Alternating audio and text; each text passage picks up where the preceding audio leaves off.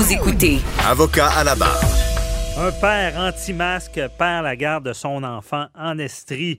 Euh, c'est un élément comme euh, le non-respect des consignes sanitaires peut faire partie des critères importants dans la décision du juge pour déterminer si un parent mérite la garde de son enfant.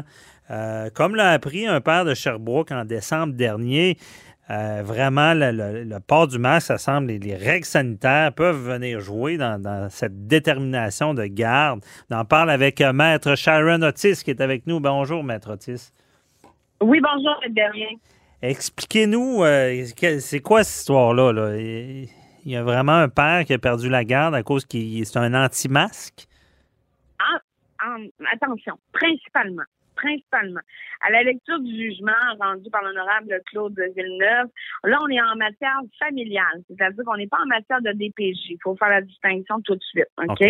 Donc, euh, il y a un jugement qui a été rendu en date du 18 décembre, euh, pour lequel l'audition avait été tenue le 10 décembre dernier, et pour lequel, entre autres, on mentionnait que le père, euh, il y avait déjà au préalable, il faut dresser un historique de ça, au préalable, en avril 2018, le juge mentionne dans son jugement que bien avant la COVID, euh, monsieur, euh, l'enfant, pardon, des partis avait dit qu'il préférait arrêter d'exister que d'aller chez son père.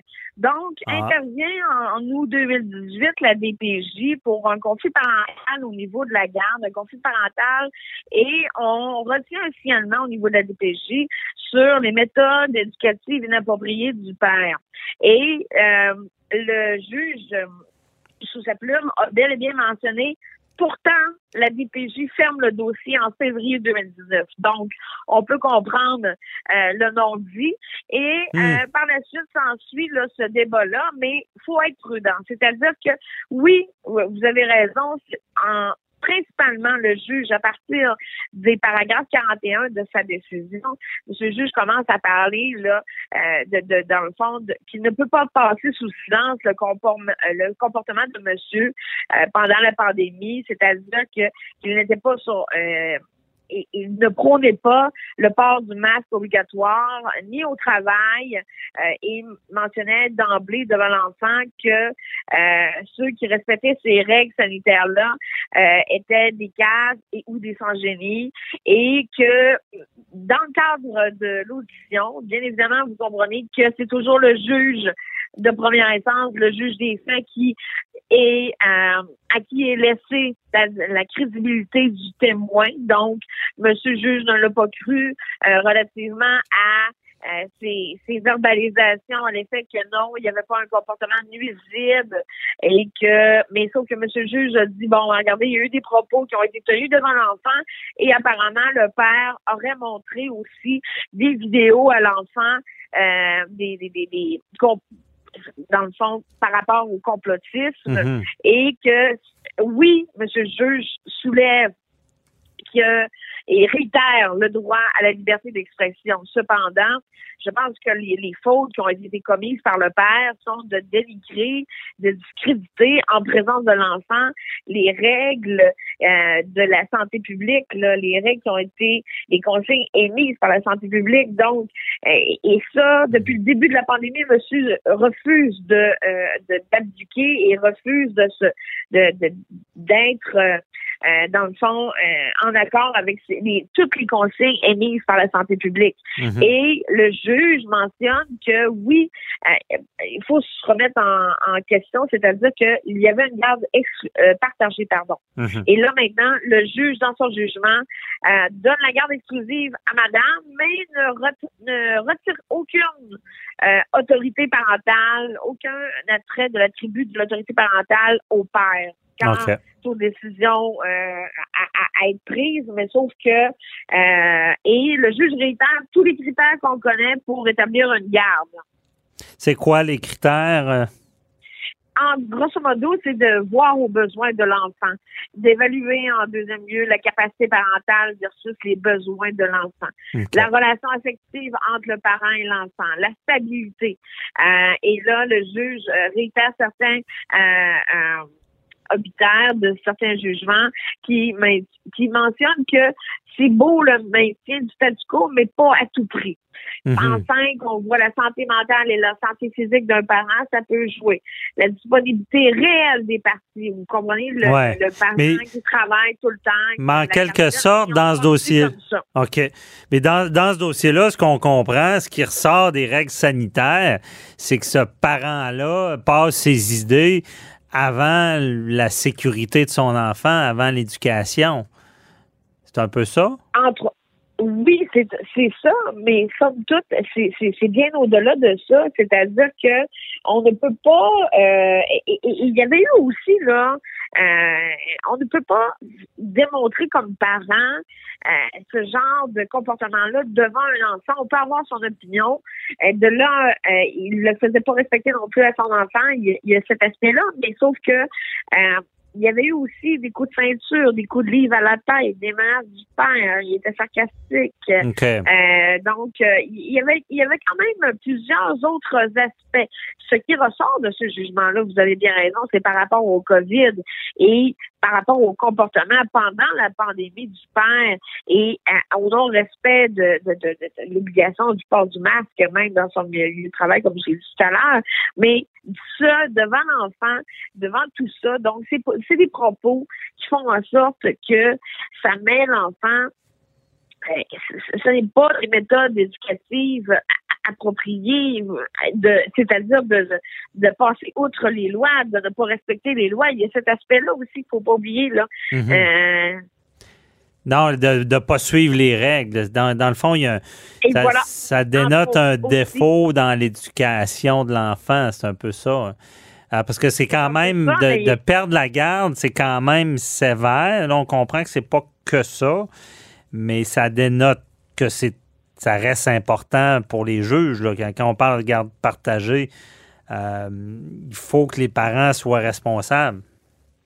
Ben oui, et d'après moi, cette décision-là va faire euh, fort possiblement peut-être un jurisprudence, c'est-à-dire un courant de décision qui va dans le même sens là, quant à la COVID, là, pour lequel le juge là, vraiment euh, réitère les autres éléments au dossier, c'est-à-dire les, les, mauvais traitements, etc., etc. Mais somme toute, euh, il y a quand même des paragraphes importants quant au COVID et à moi, ça, à moi, tant et aussi longtemps que la pandémie va perdurer, euh, je pense que cette décision-là risque d'être euh, sûrement, mm-hmm. assurément citée devant les tribunaux. Oui, puis est-ce que ça devient plus fréquent des mésententes euh, de garde partagée liées à la pandémie? De plus en plus, de plus en plus, mais c'est des cas, en tout cas, je vais parler pour moi, c'est des cas pour lesquels la DPJ est déjà au dossier. sauf que dans ce cadre-là, oui, la DPJ est déjà intervenue au dossier, mais là, on est en matière chambre de la famille, dans le fond, garde, garde des pensions alimentaires parce que je pense pas, là, ça n'a pas ressorti du jugement qu'ils étaient mariés au préalable. Euh, donc, euh, il faudrait que je vois le, mhm. numéro de cours pour vous le dire, mais somme toute, euh, c'est ce que j'en, c'est ce qui en ressort. Donc, faites attention. Et euh, je pense qu'il ne faut pas mettre à risque des enfants. Et, c'est ce que le juge a retenu des, des, des, personnes qui sont vulnérables et que présentement la pandémie était euh, plus problématique au niveau de la, euh, la propagation par la communauté. Mm-hmm. Donc, de faire attention à ces, personnes-là qui sont plus à risque, entre autres les enfants, parce que bien évidemment, en, matière familiale, on se base toujours sur l'intérêt de l'enfant, l'article 33 du Code civil du Québec. OK. Et euh, il y a un autre problème aussi, je ne sais pas si c'était le cas là-dedans, c'est que le parent place un peu l'enfant dans, dans, une sorte de conflit maintenant que les masques sont obligatoires à l'école. Donc, de dire que ceux qui portent des masques, c'est des caves, mais toi, mon enfant, tu vas en porter un à l'école. Je ne sais pas, il n'y a, pas une sorte de, tâche à, vouloir éduquer son enfant? Je veux dire, on le met dans une sorte de conflit, là.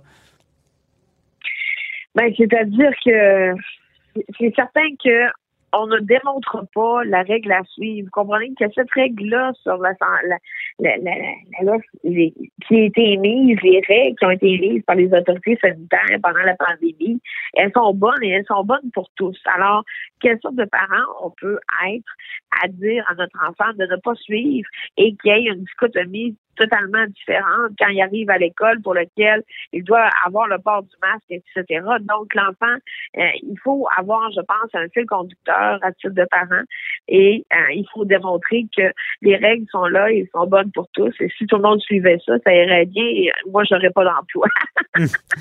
oui, c'est ça. Ben, vous seriez plus en médiation. Euh, c'est important. Ouais, on comprend bien ce qui ressort de ça. Euh, est-ce qu'il y a une possibilité que ça aille en appel, ce jugement-là? Euh, c'est tout à regarder. Ça a été rendu en date du 18 décembre. Donc, euh, je n'ai pas vérifié au primitif si ça a été porté en appel parce qu'on est présentement jeudi le 28 janvier. Donc, mm en janvier. Donc, je ne sais pas s'il faudrait que je vérifie au plus vite, mais si ça a déjà été porté en appel ou pas. Là. Donc, euh, mais à ce que j'ai vu, ça semblait pas.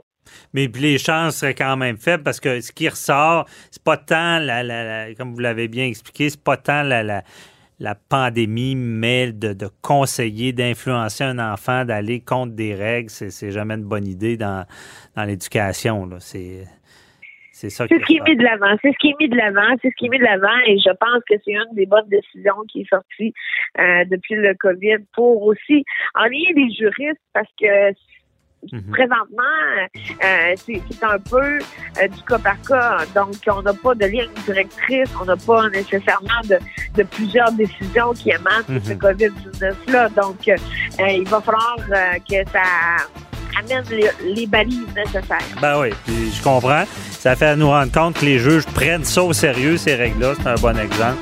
Merci beaucoup, Matt Sharon Otis. On se, on se reparle pour un autre dossier. Bye-bye.